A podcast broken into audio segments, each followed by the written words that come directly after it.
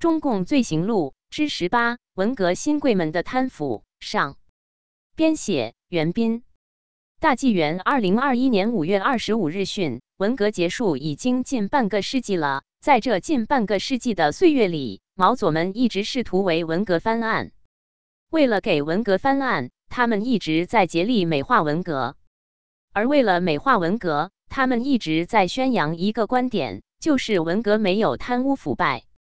这种观点在那些不了解文革真相，同时又对改革开放时代中共的贪腐极度反感的人中，可以说很有市场。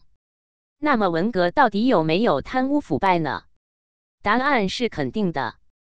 文革不但有贪污腐败，而且贪污腐败也很严重，有以文革新贵为代表。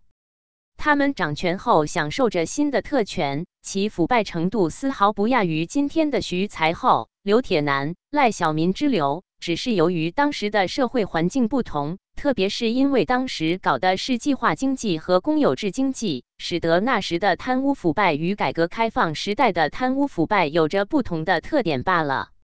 那么，文革新贵的贪腐都有哪些具体表现呢？首先，体现在物质享受方面。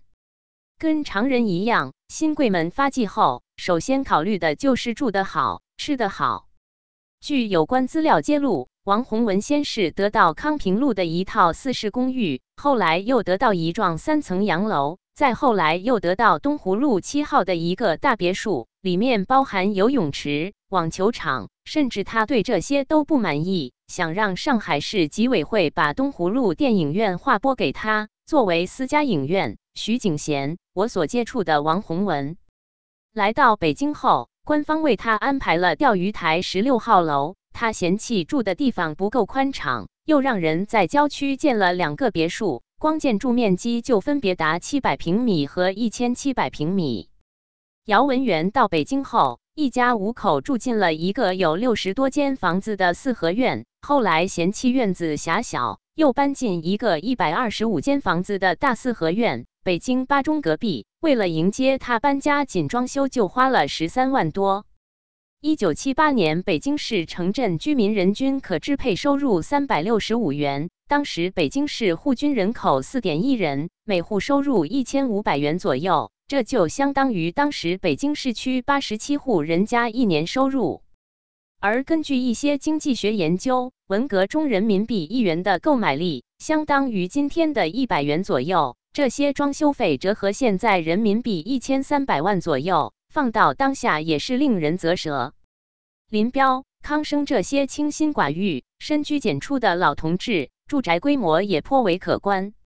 林彪的毛家湾大宅面积一点七万平方米，其中林彪私用建筑面积两千八百平方米，加上邻办的办公楼，建筑面积达一万一千多平方米。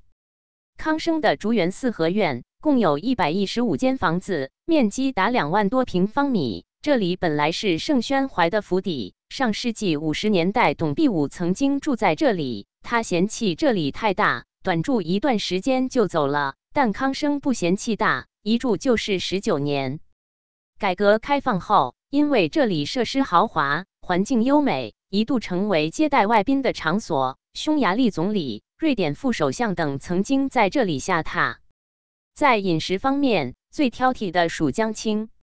据他的秘书杨银禄回忆，他吃鸡蛋只吃蛋清，不能有一点儿蛋黄；吃雏鸡要半斤的，鱼要掐头去尾；螃蟹只吃公的，不要母的；菠菜要做成菜泥，芹菜要抽掉筋，绿豆芽要掐掉头和尾。江青还很注重保健品，他喜欢服用进口蛋白粉。价格达几十美元。据王稼祥夫人朱仲丽长期在卫生和保健系统工作的回忆，江青随便一次索取的滋补品就要价格上万元，都要有关部门从香港采购。江青对茶饮保健也特别重视，他还曾心血来潮，想在钓鱼台亲自种龙井，于是命令空军派四架大型运输机从浙江的杭州运来上好茶树。冬天为茶树搭上暖房，以防冻死。由于北方的气温低，不适宜茶树的生长，不到一年，那些茶树就枯萎了。他又叫空军用飞机把这些茶树运回杭州。王洪文对吃喝也很讲究。一九七五年，他带家人回上海小住，所用食材都要从各地运来最新鲜的，有南通的蛤蜊、宁波的青蟹、苏州的石榴，还从广州空运过来新鲜的菠萝、香蕉等水果。王洪文还颇爱西餐，到北京后曾经专门从锦江饭店调去一名厨师做西餐。他最喜欢的有牛尾汤、菊牡蛎等菜。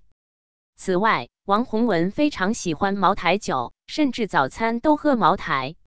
粉碎四人帮后，查抄王洪文办公室的时候，中央警卫局工作人员发现里面最显眼是一个大酒柜，柜子里放满茅台酒和中华烟。责任编辑高毅。